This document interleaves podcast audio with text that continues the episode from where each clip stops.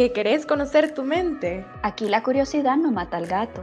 Bienvenido a Homo Psychologicus, un espacio para la difusión de contenido psicológico a tu alcance. Quédate con nosotros y platiquemos un ratito. Hola, hola querido escucha, qué bueno estar eh, aquí hablando un poquito contigo de nuevo. Eh, te tenemos una sorpresa, hoy tenemos a nuestro primer invitado VIP, ya vas a conocer un poquito más sobre él. Eh, y bueno, vas a saber, te vas a dar cuenta que este episodio es un poquito diferente porque solo vamos a hacer Paola y yo. Bueno, Anita, y porque así la conocen. Pero, ¿qué tal estás, Anita? Pues bien, aquí verdaderamente contenta, nuestro primer invitado y en un capítulo tan importante como es la salud física, cómo abordarla, cómo hacerlo de una manera sana sin que nos vayamos a los extremos, como ya discutimos en el capítulo anterior. No sé si se acuerdan que estuvimos eh, discutiendo sobre estética versus salud, cómo llegar a la salud buscando un ideal estético, etcétera, etcétera. Si no se acuerdan, pues les recomiendo volver a escuchar el capítulo anterior, así no perdemos. Pero sin más ni más, creo que lo mejor que podemos hacer este día es presentar a nuestro querido escucha y, e invitado VIP este día, Marvin López. ¿Cómo estás, Marvin? Hola, hola chicas, ¿qué tal? ¿Cómo están? Bien, bien, gracias a Dios. Aquí eh, un poco nervioso, ¿verdad? no sé dónde me voy a ir. No, no, no te preocupes. Si aquí todos estamos en confianza, nuestros queridos escuchas son nuestra familia también. Entonces, nosotros lo único que queremos es ayudarlos a llegar a la mejor versión de sí mismo y eso incluye el ejercicio. Sí, ahora que lo decís, el ejercicio, ahorita que se ha puesto de moda, entre comillas, durante la pandemia y todo esto que estábamos hablando en el capítulo anterior, año nuevo, nuevo yo, o yo nuevo, como tú le querés decir, ¿verdad? Calzón de agua. Pero qué mejor que empezar eh, nuestros, nuestros episodios con invitados VIP que contigo, Marvin. Así que, Marvin, contanos un poquito sobre ti, cómo empezaste en todo esto del deporte. Ok, bueno, mira, para comenzar, empecé eh, practicando lo que es básquetbol. Fue como todo tercer ciclo de la escuela. Y dentro de ese tiempo, ya para noveno, eh, bueno, mi hermano practicaba artes marciales de taekwondo, le gustaba, le fascinaba, entonces él entrenaba en el INDES, para esto estamos hablando del 95. Entonces uh, me dijo, mira, no querés ir a están dando clases de levantamiento de pesas. Claro que a mí me gustaba correr, hacer muchas cosas. Mi papá me enseñaba a hacer otras cosas, ¿verdad? De ejercicio. Eh, entonces fui a probar, o sea, como que dice amor a primera vista. Te gustó, total, total. Yo confirmo eso ahorita que acabo de empezar a levantar pesas. Entonces fue como que eh, empecé a entrenar, me gustaba. Eh, ¿Pero cuántos años tenías aproximadamente? Eh, 15 años cuando comencé a levantar pesas, pesas, eh, básquetbol menos, ¿verdad? Desde entonces fue como que veía a otros entrenar y que levantaban grandes pesos y yo decía, yo quiero levantar eso. Y decía, mi entrenador, mi entrenador me decía, pues tienes que entrenar más duro. Bueno, okay. bueno, ok, está bien, entonces eh, ni dos veces va, puede entrenar dos veces, le decía yo. No, me dice tampoco, espérate, va. estaba comenzando, o sea, solo la barra que pesaba 45 era un mundo para mí, para eso entonces pesaba que menos de 100 libras quizás. Era como delgadito porque jugaba básquetbol y era un pasoncito, chistoso. Pero así no le, no le había importancia al físico, lo que me gustaba era hacer, jugar. eso sí me apasionaba. cuando yo, te, yo practicaba algo era como que me clavaba y empezaba a, como a pulirlo, decía yo eh, veía la NBA y decía yo, veía Michael Jordan, que era lo mejor para mí, el equipo de básquetbol para mí era todo. Entonces veía todos los partidos y yo veía las jugadas que sí, yo decía, yo quiero hacerlas igual. Y decirte que era como pan de cada día porque salía de la escuela a las 12, de 12 a 1 a mi casa y de 1 a 7 era irme a la cancha de básquet. ¡Wow! Bastante tiempo. Tanto ejercicio, hasta yo me cansé de escuchar eso. sí, era una cosa de que, eh, como te digo, la, digamos que de la 1 hasta las 3 practicaba cómo manejar bien el balón y veía jugadas, estaba claro, me iba a colgar, va yo unos 56, que 2 metros medía, o sea, decía yo, tengo que ingeniarme otras cosas para como meterme en la este grande. Entonces eso es lo que hacía, trataba de inventar jugadas que podía esquivar a alguien, ¿va? Y ya en las tardes, que ya 6 de la tarde, 5, que ya eran los partidos entre equipos que llegaban, empezaban a llegar los más grandes, los mejores. Ay, me meto yo. Está bueno. Eh, sí, pasé varios años. Ya después que me empecé a las pesas, eh, agarré solo las pesas. Era de la escuela, después eh, entré a bachillerato y ya de bachillerato um, se me hizo un poco dificultoso porque era todo el día, como estudiaba enfermería, bachillerato en enfermería. Entonces, ah, a las 6 ya tenía que estar en el servicio, seis y media comenzaban mis clases y ya pasaba, como te digo, hasta las 6 de la tarde salía. Entonces de ahí, como me quedaba cerca, mi me quedaba cerca del Indes. Entonces ahí rápido agarraba un bus y ya. Entonces ya entrenaba bien noche, pero ya iba como que, como te digo, era un poco así como que ya estaba un poquito avanzadito. Ah, ya levantaba. 100 pesitos. Porque en 97, antes de salir de la escuela, ya competía a nivel Nacional. Ajá, eh, no, a nivel ya como equipo B para los Ah, Juegos. Centroamericanos Ajá, de San Pedro Sula en el 97, ya Ujú. tenía 17 años. ¿Y cuánto tiempo fecha fue ya. esa carrera de atleta profesional casi olímpico, verdad? Ajá. ¿Cuánto tiempo fue todo eso? Fíjate que empecé a esa edad y te- terminé de quizás me retiré, no porque yo quise, pero fue hasta los 17. Ok, No, perdón, sí, 17 años hice, hasta el 2012, ok. mi último set panamericano en Guatemala. Y ahora de coach, ¿verdad? Ahora de coach. enseñándonos a todos cómo Ahora levantar pesas. ¿Y cuánto Sí. tiempo tienes de estar de coach?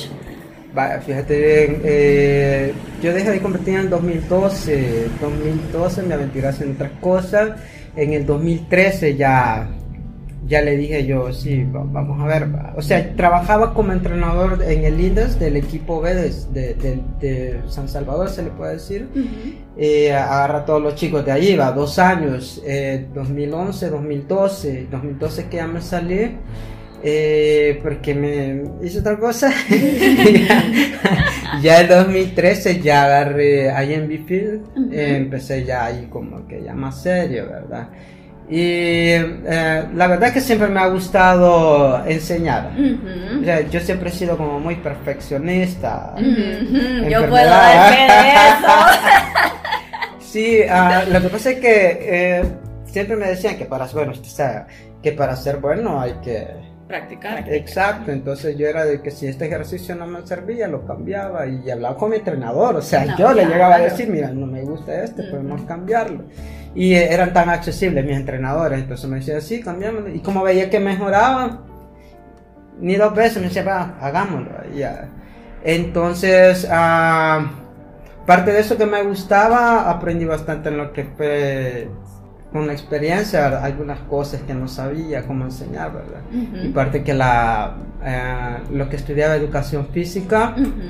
Te enseña también lo, cómo enseñar mejor, ¿verdad? Sí, eh, vemos una educación completamente integral y completamente dedicada al deporte, ¿verdad? Sí. Que sí, Sí. estamos en presencia de un experto, Sí, ¿verdad? porque es muy diferente tener un entrenador que solo sacó su licenciatura a alguien que de verdad toda su vida ha pasado haciendo deporte. Es alguien que te puede hablar desde, desde la experiencia, Experiencia. así como tú decís, ¿verdad? Exacto. Y definitivamente con tantísimos años de experiencia tenemos algunas preguntas que tal vez a nuestros queridos escuchas les llama la atención. Porque definitivamente a nosotros sí nos quedó la incógnita, porque nosotros, como ustedes bien saben, nos ocupamos de la mente, entonces con lo físico necesitamos un poquito de ayuda. Entonces, eh, con todos tus años de experiencia, Marvin, ¿cuáles han sido los aspectos más gratificantes de mantener un cuerpo sano? ¿Cuál es la ventaja de tener un cuerpo sano? ¿Cómo, cómo llegamos ahí? ¿Qué es lo que tú recomendás con todo eso? Mira, mantener un cuerpo sano es, es tiempo, dedicación, económicamente también se gasta.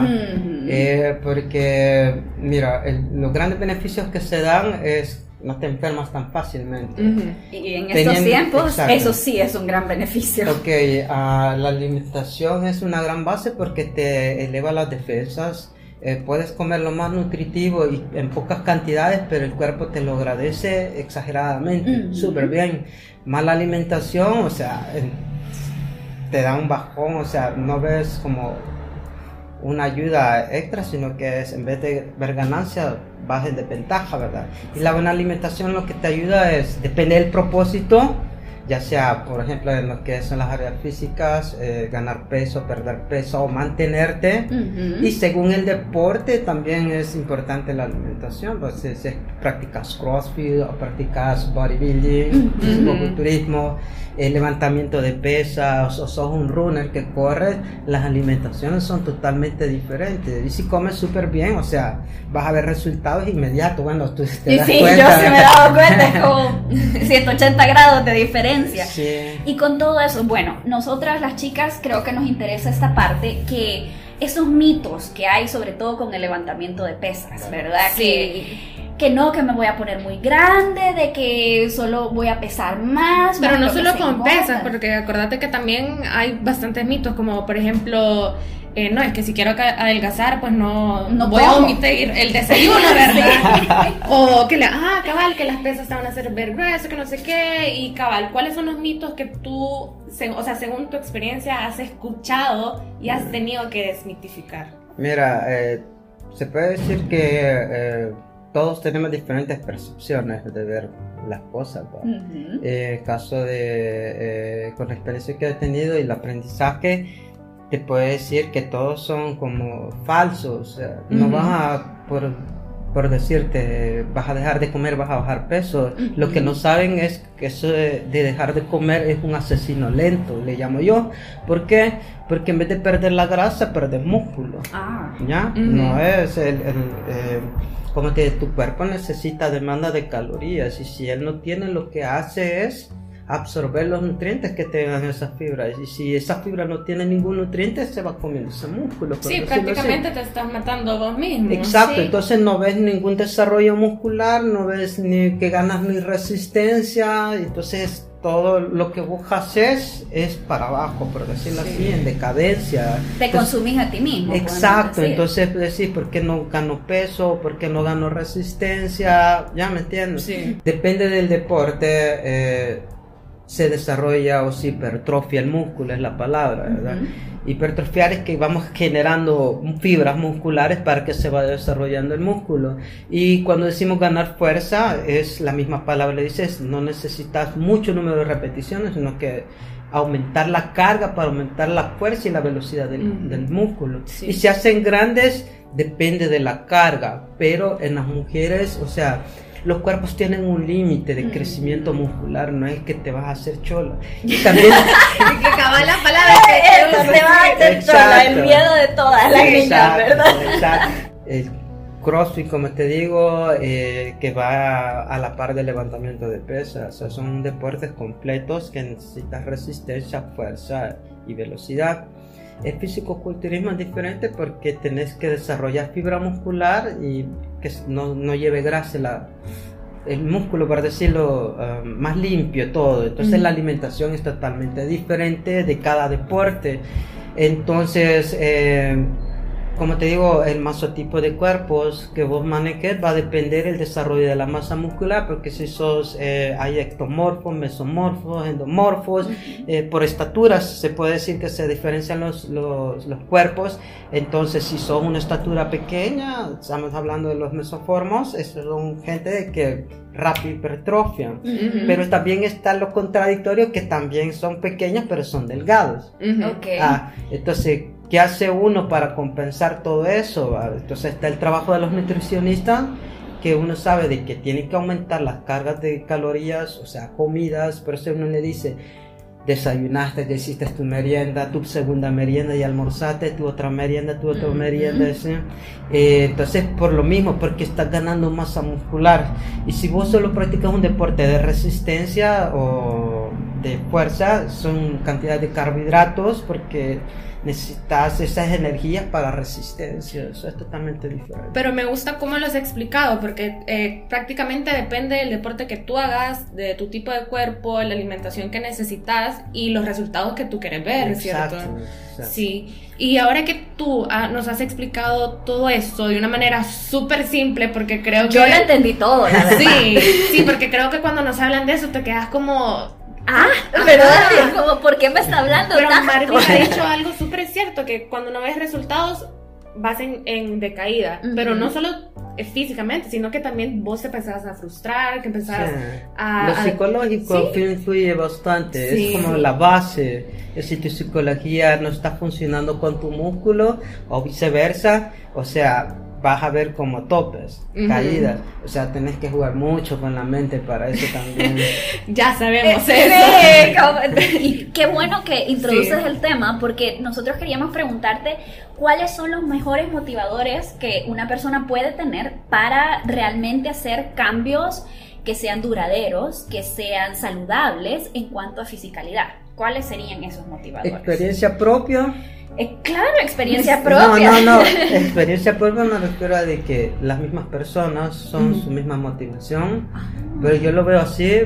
Bueno, lo aprendí así porque decía yo, otros pueden, yo no puedo. ¿Cómo es esto? O sea, trataba de, de, desenvolver mi mente en el sentido de que mm, decía yo, eh, cuando viajaba a otros países y me quedaba en campos de entrenamiento, veía que iba a países donde eh, tenían escasos eh, alimentación y material para entrenarse y me iba del otro lado europeo y veía que tenían todo. O sea, pero los dos eran buenísimos. ¿Cuál era la diferencia? Era la forma en cómo uno estaba mentalmente motivado para hacerlo. Entonces yo decía, ¿y qué me hace diferente a mí? O sea, ¿cuál es la desventaja? Claro, yo siempre buscaba ver lo positivo porque si siempre buscaba aspirar más, no quedarme a nivel nacional, yo siempre decía, no, quiero competir con los grandes. Entonces sabía que tenía que entrenar más. Y de hecho lo hiciste. Sí, pues Gracias a Dios. Entonces yo siempre veía eh, si aquellas personas que tienen discapacidades podían hacer ciertas cosas y mejores, porque yo no, o porque aquel que es de otro país y no tiene esto y esto, y ¿por qué no? Y además decía yo, eh, me enseñaron de que eh, el mismo um, competidor es uno mismo, porque vos ves tus resultados. Si vos mejorás, y automáticamente vas escalando. Yo decía, es cierto, así mejoré esta marca, mejoré. Decía, cuando me voy a las competencias, decía yo, hey, mejoré, ya no estoy. De que decía yo, comencé en una posición casi 34 en el ranking mundial, decía, iba, llegué hasta decimoquinto en la tabla Sinclair de mi categoría decía yo, wow, o sea, pues como estaba entre el grupo B, ya casi para el grupo A, decía yo, o sea, pero era que había trabajado bastante. Entonces mi motivación era ver a otros que, que veía que sí podían hacer a pesar de sus dificultades. Pero después aprendí que la misma motivación es uno mismo. Es Definitivamente. Como tu mentalidad fuerte.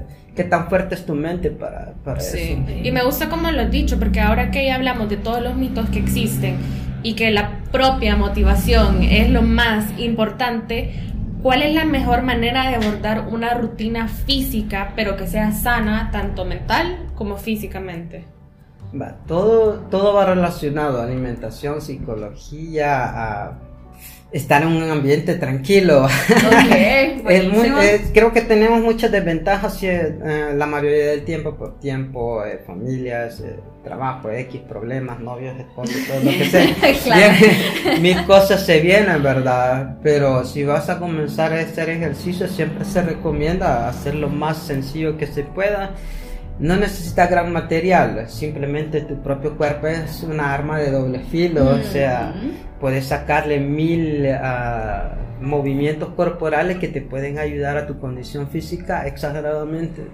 Y eso es una base, ¿va? claro, necesitamos la complementación más adelante que serían las pesas, pero sí te puedo decir que... Uh, empezar con unos 30 minutos diarios de hacer ejercicio físico en tu casa, buena hidratación, siempre la, mira, yo siempre recomiendo que coman frutas, coman vegetales, hidraten los músculos, porque se da la, la, la cuestión de que las mujeres casi no toman agua. Es cierto. Entonces yo digo, hey, tienen que tomar para que se hidrate el músculo. Y, porque muchos te dicen, ¿por qué no sudo? Hey, no hay líquido en ese cuerpo, está bien seco. Entonces, entonces por eso dije que me duele aquí, que me duele allá. O dolores de cabeza por deshidratación, por lo mismo, ¿verdad? Entonces le explicaba yo de que... Eh, comenzar 30 minutos diarios, ejercicios simples, básicos, como una sentadilla. No, no tenés que hacer grandes cantidades de repeticiones básicas, 10, menos de 10. O sea, poquito a poquito irte haciendo el hábito y el mismo cuerpo después te va a ir dando. Entonces, tú dirías que uno de los, como los errores más grandes que uno comete al empezar una vida física es meterle con todo y, que se está muriendo la semana, que no comer eh, las cantidades apropiadas, en este caso las mujeres que... Que tomemos agua, porque sí, parece súper sencillo y, lógico, también, pero... también el miedo a comer carbohidratos, o sea que ah, reducís el poquito de arroz, ¿verdad? Sí. Lo que pasa es que, te voy a explicar, eh, eh, la alimentación como te explicaba depende del deporte, pero vos sabés que nuestro cuerpo el 60% es carbohidratos, de, por la glucosa, las energías lo proveen ellos y si eso no llega al cerebro, o sea, es mentira, vas a andar toda anémica, todo zombie, como te dice, ¿me entiendes? Entonces, el, la, por eso es que las dietas no te explican que no se debe bajar el carbohidrato, o sea, perdón, no se debe quitar. Exacto. Se baja pero no se quita. Igual las grasas, las grasas buenas, grasas malas, o sea, se van a la buena pero no se deben de quitar. Y se aumenta más la proteína, depende del deporte. Si es de carrera, sabes que es más carbohidratos. Si es físico-culturismo, más físico-culturismo, perdón, si llevas más proteína, 60%. Está, todos los balances van cambiando, ¿verdad? Entonces va a depender mucho de, Pero el carbohidrato sí te puedo decir que no se quita. no hay que demonizar a los carbohidratos. No, no. carbohidrato bueno, carbohidrato, bueno, sí. Está bueno eso. Qué buena esa distinción. Y ya probablemente la otra semana vamos a tener a una experta en nutrición que nos va a estar ayudando con eso. Que va a complementar todo lo que sí, Porque definitivamente aprender de carbohidratos, grasas y proteínas, pues no es así nomás, ¿verdad? Sí. Y definitivamente me gustó un montón ese punto de como preparar el cuerpo para empezar con, con ejercicio serio. O sea, que puedes empezar en tu casa, no tenés que estar necesariamente en un gimnasio más ahorita, que puede ser peligroso. Y eventualmente tomar ayuda, que ya sería la atención personalizada.